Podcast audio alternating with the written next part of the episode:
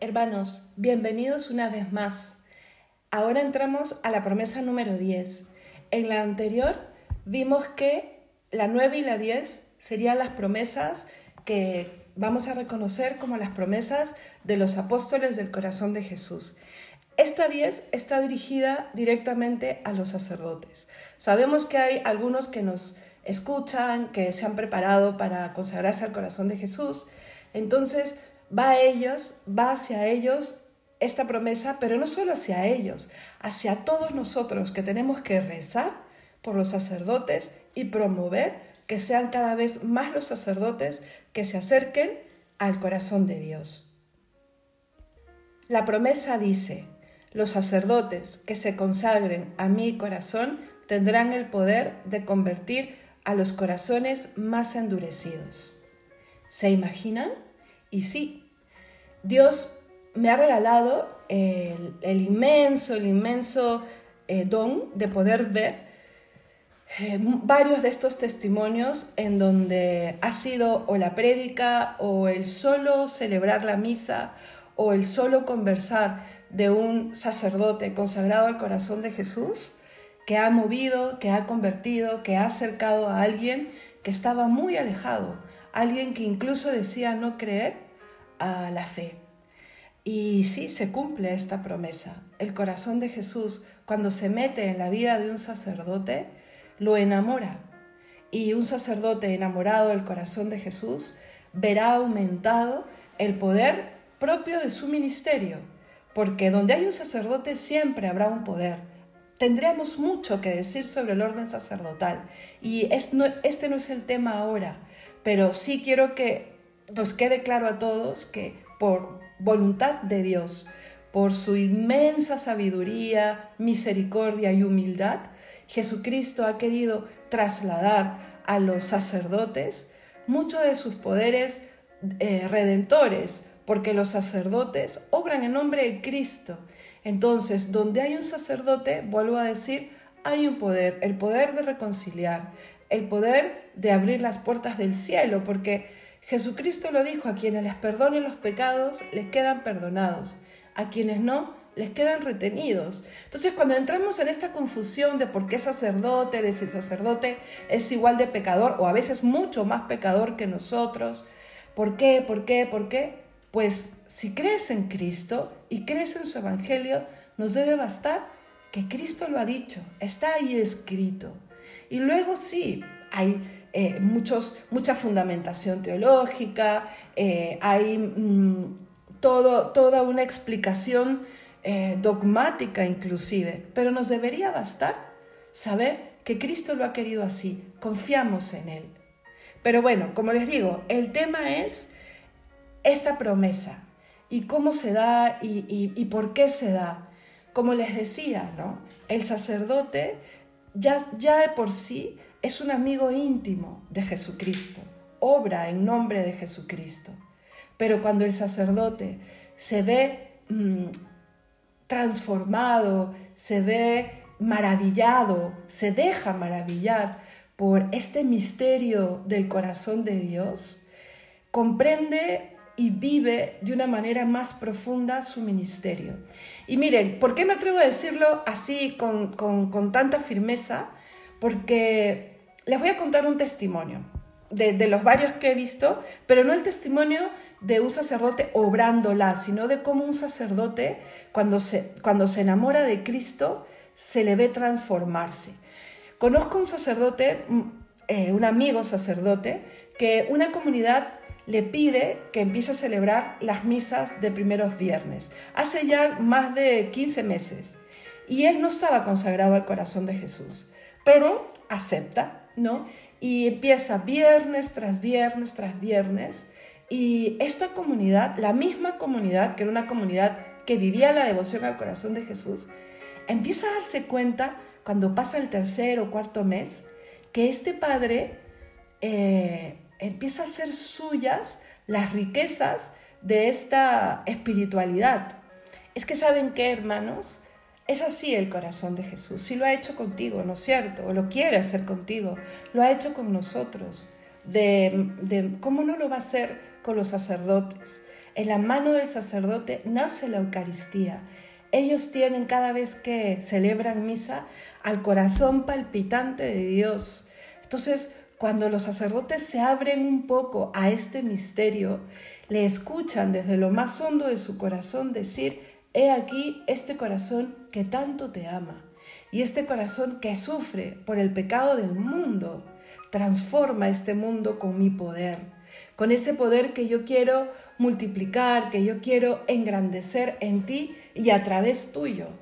Entonces, eh, donde hay, lo vuelvo a decir, un sacerdote enamorado del corazón de Jesús, hay una comunidad que empezará a crecer en la fe y hay un sacerdote empieza a caminar por, sí, por la senda de la santificación. Pues, pues, bien, volviendo a este sacerdote, tuve la oportunidad de conversar con él y qué alegría, es que no puedo expresar, me emociono ya lo que fue esa conversación. Y él me decía que todo empezó porque me dijo, hermana, ¿qué libro me puede recomendar porque sabe que nuestra espiritualidad es la del corazón de Jesús, ¿no? No porque sepa más que nadie. Pero, ¿qué libro nos pues, puede recomendar sobre las vivencias del corazón de Jesús para profundizar en ellas? Entonces, conversando un poco, él ahí me cuenta, ¿no? Y nos cuenta, ¿no? Y nos dice que no sabe cómo explicar cuándo empieza él a saberse y sentirse ya devoto del corazón de Dios. Pero dice, ¿no? Hermana, mire, hace muchos años un amigo mío que su, abuela eh, iba a vender, fallecida, iban a vender su, su casa, entonces fueron a ver qué cosas sacaban de la casa, ¿no? En esa casa había, perdón, la abuela de un amigo suyo, ¿no? Entonces, en esa casa estaba el corazón de Jesús entronizado, porque aquí en España eh, generalmente cuando se entroniza el corazón de Jesús en un hogar consagrado, se pone un Jesucristo que está sentado en un trono, un corazón de Jesús que está sentado en un trono. Entonces, este amigo lo llama al padre y le dice, mira, tú eres sacerdote, no sé si quieras este corazón de Jesús que tenía mi abuela, nosotros no lo queremos. Entonces él me decía, yo lo acepté y es hace varios años, cuando yo Casi, casi recién había empezado mi vida sacerdotal. Y este corazón de Jesús, hermana, eh, me ha acompañado siempre. Cuando he estado acá, cuando he estado allá, me lo he llevado y lo he tenido en mi habitación. No sé realmente por qué, porque, bueno, una persona religiosa, una persona, un sacerdote, siempre tiene pues sus, sus propias, como le decimos, beaterías, ¿no? Que la Virgencita, que el Rosario, pero uno puede pues darle más importancia a una cosa que a otra y eh, eso no tenerlo. Pero él me decía, algo hacía que yo siempre lo tuviese. Y ahora me doy cuenta que es él el que siempre ha estado, cuidándome, llamándome, hablándome justamente de ese corazón que yo eh, no conocía como tal, ¿no? Creo en Dios, creo en mi sacerdocio, me decía, ¿no? Eh, quiero mi sacerdocio, pero ahora que me he encontrado con el corazón de Jesús, ya no celebro igual las misas. Y claro, cuando yo escuché eso, dije, realmente ahora sí puedo tener un testimonio de esta promesa. El sacerdote que se consagra al corazón de Jesús tiene un poder mayor, pero no solamente un poder de mover los corazones endurecidos, sino hay un poder que mueve su propio corazón. ¿no? Él me decía, sí, yo sé que lo que tengo en mis manos en la transustanciación, o sea, en, el momento de la misa, es el cuerpo y la sangre de Cristo. Pero ahora hay un conocimiento de saber que palpitan en mis manos el mismo corazón de Dios y que ese corazón es sentimiento, amor, intimidad, eh, eh, pero un sentimiento que es fuerza, ¿no? que, que es mm, poder, que es... De verdad que esa conversación fue eh, muy especial. Él me decía, entiendo en esta devoción todo el misterio de la redención. Yo creo que así se puede resumir lo que es la devoción al corazón de Jesús y me imagino que es una buena manera de resumirla para un sacerdote, ¿no? Toda la economía de la salvación está muy bien resumida en ese corazón que se encarna, que se entrega, que resucita, que está en la iglesia por los sacramentos. Yo aprendí muchísima, muchísimo de esa conversación y por eso he querido traerla para esta promesa. Yo cada vez que pasaba promesa tras promesa, yo decía que ya llegue esa porque quiero contarles este testimonio. Por eso, hermanos, yo los quiero llevar a dos cosas. Recemos por los sacerdotes porque hayan más sacerdotes, porque los jóvenes escuchen la voz de Dios y respondan sin miedo. Y mira, no, es que yo soy eh, eh, señora y cómo voy a promover. Sí, habla, primero pide, pide, pide. Y luego cuando veas a un joven, dile, ¿no te has preguntado si Dios te llama? Señora, señor, chico, chica, o sea, hay que preguntarse. ¿Qué quiere Dios de mí? ¿Qué quiere Dios de ese otro joven? Rezar mucho por los sacerdotes. Y segundo, Rezar porque los sacerdotes se enamoren de Dios, porque es que realmente ver y oír y, ser testigo de la transformación de un sacerdote que se encuentra con el corazón de Dios es admirable, ¿no? Y cómo el corazón de Dios, al renovar las fuerzas, hace que este sacerdote se lance eh, de manera generosísima a, su apostolado. Y miren, y lo último que les quería decir con respecto a esto de transformar los corazones más endurecidos. El sacerdote cuando predica, porque al momento de ser ordenado recibe también este don de predicar, el don de la palabra, ¿no? Cuando el sacerdote predica, tiene también este he dicho muchas veces la palabra poder, ¿ya? Pero es que no hay otra mejor que, sintetice esto. Sí, tiene el poder de tocar los corazones. Y cuando el sacerdote está enamorado del corazón de Dios, me imagino que cuando ve a la feligresía, ve en ellos al, al mismo corazón de Dios que late y que le vuelve a decir, es por ellos, por ellos que yo me subí a la cruz, es por ellos que yo me quedo en la Eucaristía, es por ellos que yo te he llamado a ser sacerdote. Entonces de ahí brota pues el amor también por el apostolado, el amor por calmar la sed de Dios, el amor porque aquel que está delante mío, habló hablo en nombre del sacerdote, ¿no? Aquel que está delante del púlpito se convierta, calme su sed, cure su corazón, encuentre el camino para, para salir del pecado, para salir de la oscuridad, para salir de aquello que lo tiene atado.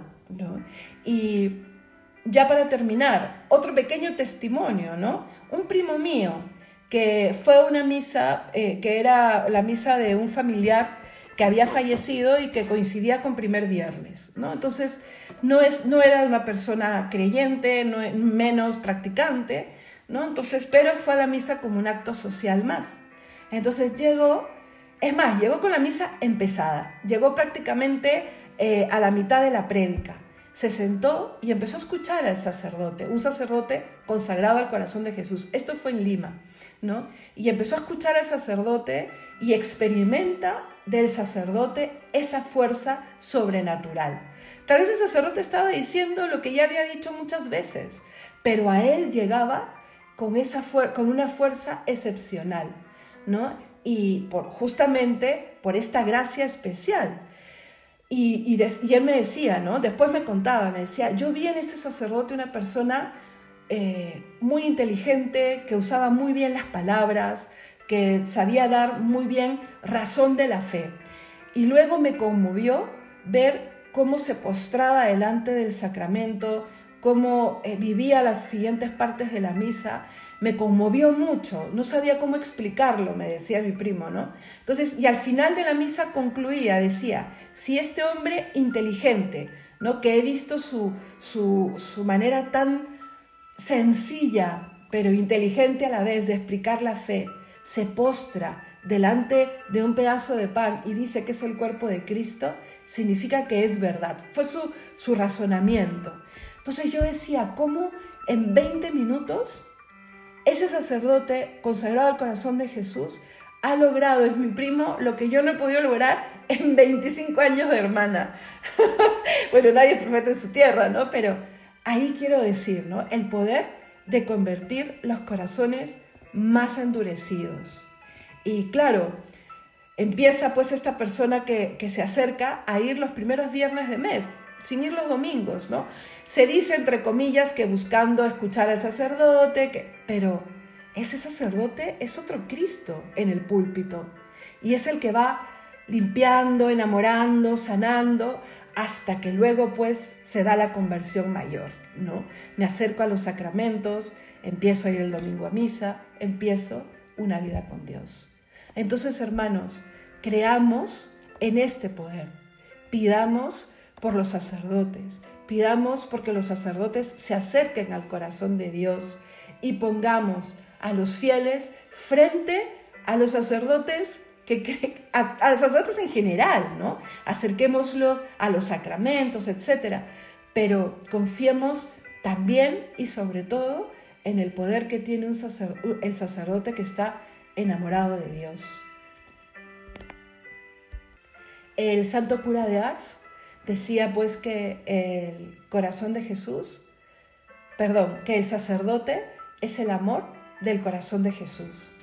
Qué manera tan bonita de resumir en una frase todo lo que yo he intentado decirles de manera tan enredada en 16 minutos ya. Pero sí, el sacerdote es el amor del corazón de Dios, porque a través del sacerdote Jesús llega a nosotros. Recemos, pues, hermanos, y no permanezcamos indiferentes frente a un mundo que necesita tanto de Dios. Dos promesas ha dedicado el corazón de Jesús a hablarnos de los apóstoles que espera que seamos nosotros. Quiero y los invito a rezar un Ave María al Inmaculado Corazón de la Madre de Dios, pidiendo por la protección de los sacerdotes y para que los sacerdotes se enamoren cada día más de este maravilloso corazón de Jesús y del corazón de su madre. Dios te salve María, llena eres de gracia, el Señor es contigo, bendita tú eres entre todas las mujeres, y bendito es el fruto de tu vientre Jesús. Santa María, Madre de Dios, ruega por nosotros pecadores, ahora y en la hora de nuestra muerte. Amén. Nos quedan dos promesas las promesas que están vinculadas con nuestros últimos momentos de vida y nuestra salvación. Que Dios los bendiga.